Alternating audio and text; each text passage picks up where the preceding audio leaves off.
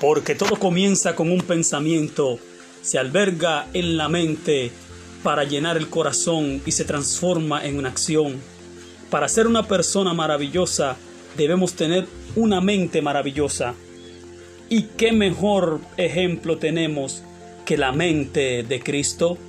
Bienvenidos a la programación donde descubriremos la mente de Cristo.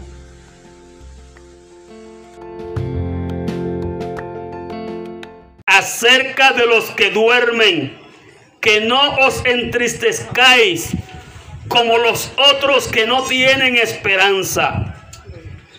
Porque si creemos que Jesús murió y resucitó, así también traerá Dios con él a los que durmieron en Jesús. Por lo cual os decimos esto en palabra del Señor, que nosotros que vivimos, habremos quedado hasta la venida del Señor, no seremos delanteros a los que durmieron, porque el mismo Señor con aclamación, con voz de arcángel y trompeta de Dios, descenderá del cielo, y los muertos en Cristo resucitarán primero. Luego nosotros, los que vivimos, los que quedamos, juntamente con ellos seremos arrebatados en las nubes a recibir al Señor en el aire. Y así estaremos siempre con el Señor. Por tanto, consolaos los unos a los otros en estas palabras. Dios añada bendición y salvación a su santa palabra. El apóstol Pablo da esta declaración a causa de que había una inquietud, bendito sea el nombre de Dios, en las iglesias de Corintio.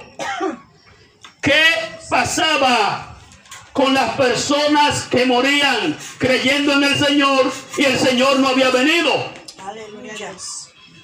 ¿Qué le pasa a los muertos después que mueren? Todo el mundo sabe que el cuerpo queda aquí en la tierra. Todo el mundo sabe que cuando muere una persona deja de respirar, deja de latir el corazón, deja de funcionarle todo. Y lo que queda es un cuerpo que va deteriorándose hasta el punto que en unos años se puede transformar en polvo. Bendito sea el nombre de Dios. Entonces había una inquietud en la iglesia porque no entendían si yo creo en Jesucristo, ¿cómo es posible que yo muero también igual que los demás y a mi cuerpo le pasa lo mismo? Gloria a Dios. Entonces Pablo le dice, ustedes todavía están en una ignorancia como está el mundo. El mundo que no tiene a Cristo vive en la ignorancia a causa de que no le ha llegado la revelación de Dios. A pesar de que muchos han escuchado esto, todavía no le ha sido revelado. Gloria a Dios. Porque solamente tienen la información. Y cualquiera tiene la información, pero no la revelación. La palabra de Dios son espíritu y son vida. Pero cuando la palabra de Dios se toma simplemente como una letra, como una escritura, como una cosa que está ahí a lo físico, entonces en lugar de traer vida, trae muerte. Porque nosotros, por cuanto tenemos el conocimiento del bien y del mal, somos juzgados. Como conocemos las cosas buenas y las cosas malas, somos condenados.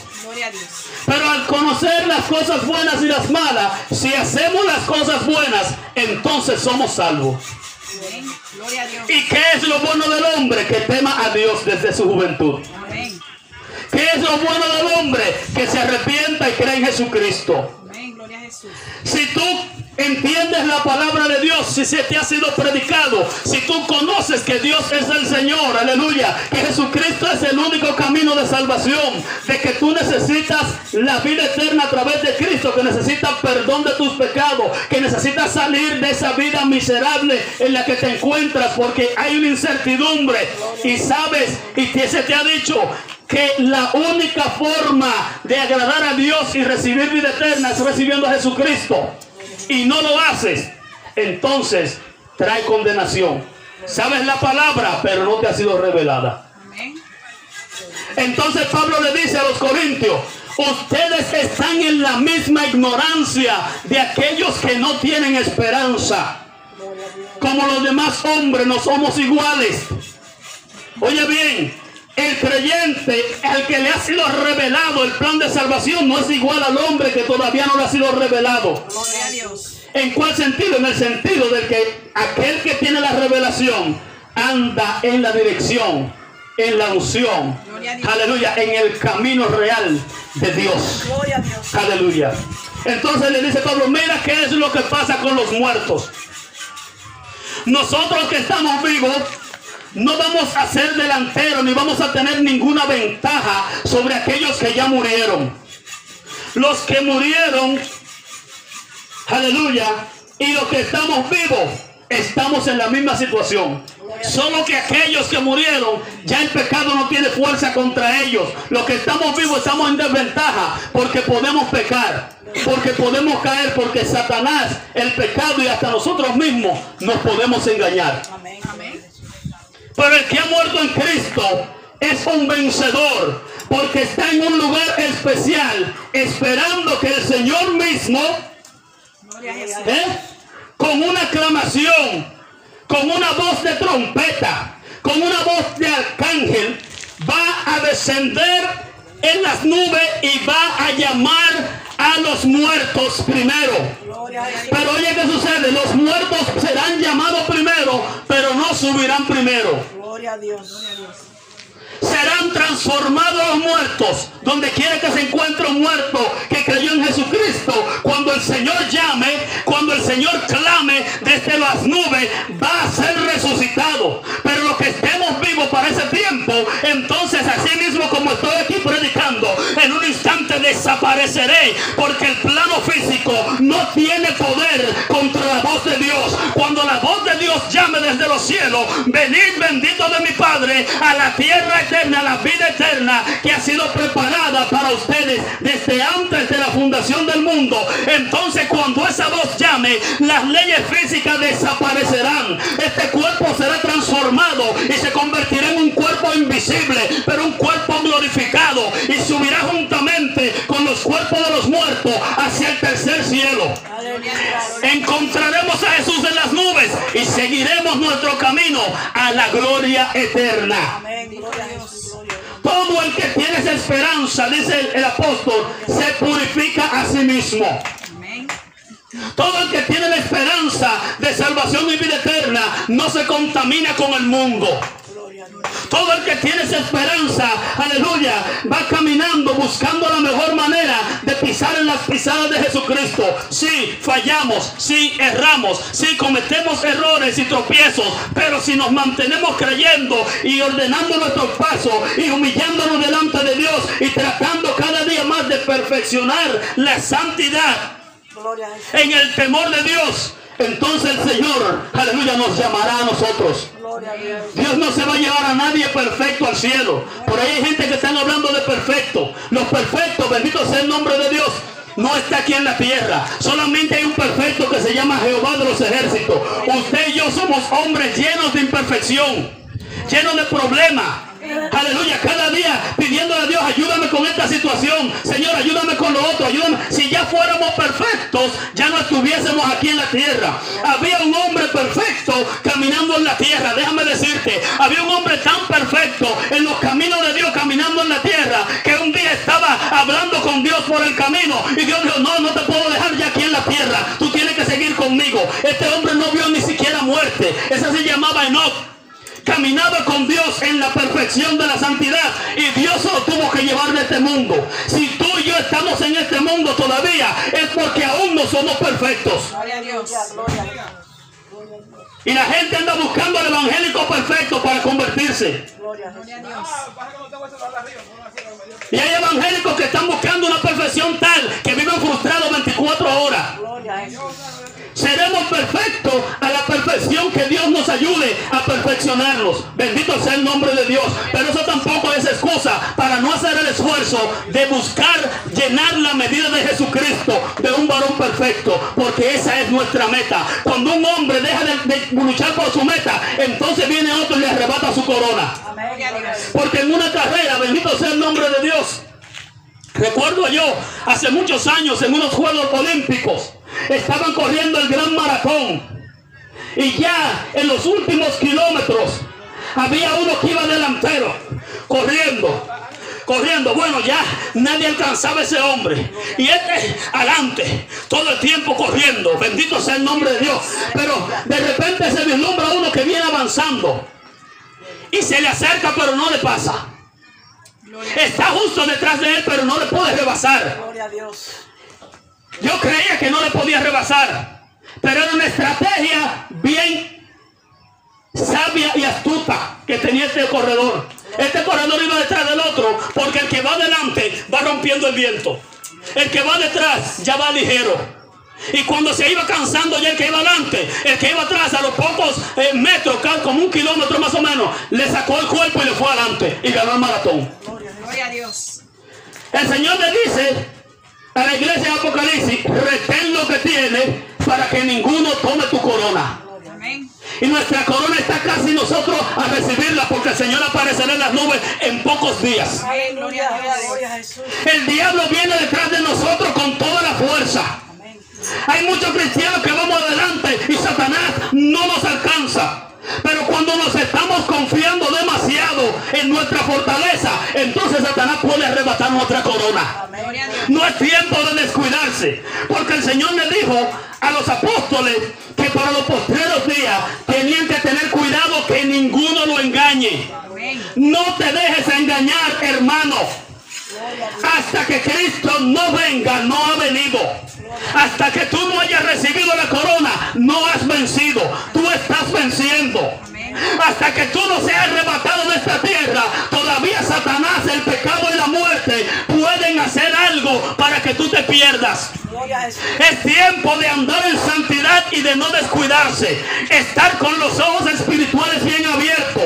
Porque un día no muy lejano aparecerá el Señor en las nubes a llamar a sus escogidos. ¿A quiénes? A aquellos que han luchado por mantenerse en santidad, cumpliendo la palabra de Dios cada día. Mi alma alaba a Dios. Yo invito a los vecinos, a los amigos, a los que todavía no han recibido a Jesucristo, a que se apropien, a que se adueñen, a que echen mano de la vida eterna que está en Jesucristo y que comiencen a caminar el camino de salvación. Gloria a Dios. Porque hay mucha gente que dice, no, porque eh, ahora no, después seré cristiano.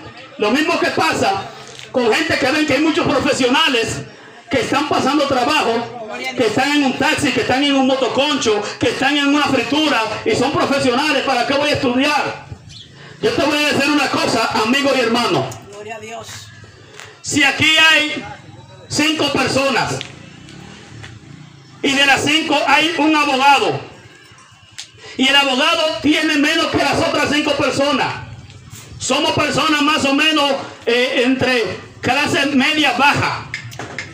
Y tú tienes este negocio, aquel tiene el otro y, se gana mucho más por encima del, sueldo mínimo. Todos estamos prácticamente en la misma, en la misma situación. Pero si aparece una oportunidad para un trabajo bueno, que se va a ganar una buena cantidad de dinero, vamos a decir para repartir una herencia, que esas son de las facultades de los abogados. Y son las cosas que los abogados quieren conseguir porque consiguen hasta millones ahí. ¿A quién tú crees que van a contratar? ¿Al abogado o a cualquiera de los cuatro? Entonces usted y yo estamos en la misma condición como seres humanos en esta tierra. Los evangélicos, los cristianos, los creyentes, los lavados con la sangre de Eso era lo que Pablo quería decirle a los corintios. Nosotros nos enfermamos. Nosotros a veces pasamos hasta hambre. Muchas veces no tenemos ropa ni zapatos buenos. Están rotos. Se nos daña el carro. Se nos va la luz. Hasta nos atracan. Incluso hasta asesinan cristianos. Sufrimos accidentes. Nos enfermamos de diferentes enfermedades igual que los otros que no son cristianos. Gloria a Dios. Pero el día que aparezca aquel que va a buscar al que ha sido lavado con la sangre, ¿quién se va? Gloria a Dios. No importa que tenga cáncer, no importa que tenga sida, no importa que sea diabético, no importa que sea un anciano, no importa que sea un niño, no importa que en un quirófano con la, la tripa afuera, el- los doctores trabajando en ello. Cuando venga la voz de Cristo llamando a los salvados, entonces seremos arrebatados. No importa que estemos manejando un carro, manejando un motor, chapeando un patio, poniendo un blog, bendito sea el nombre de Dios, o que estemos en televisión en un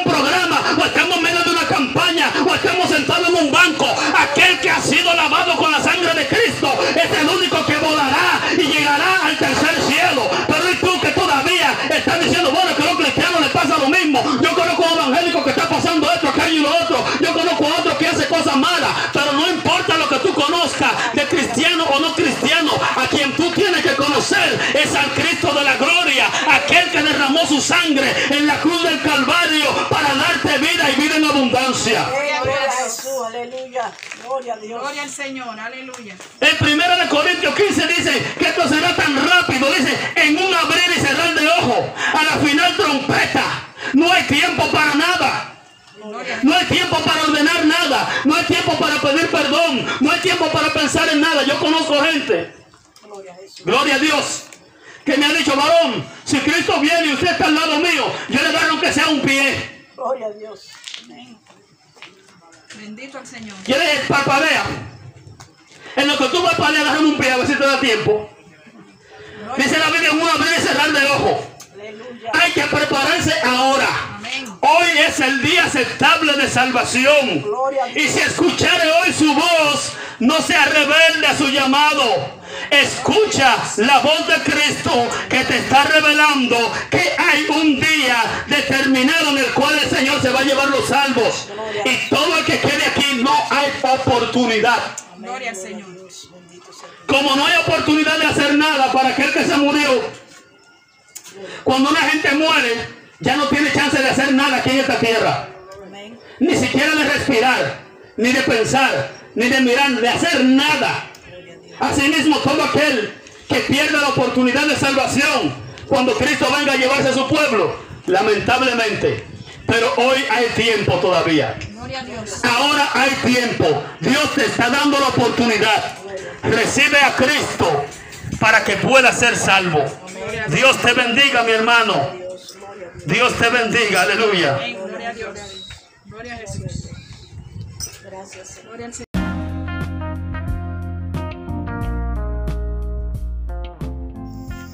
Hasta aquí esta entrega. Esperamos que estas palabras hayan sido de bendición y te ayuden a transformar tu mente a la mente de Cristo.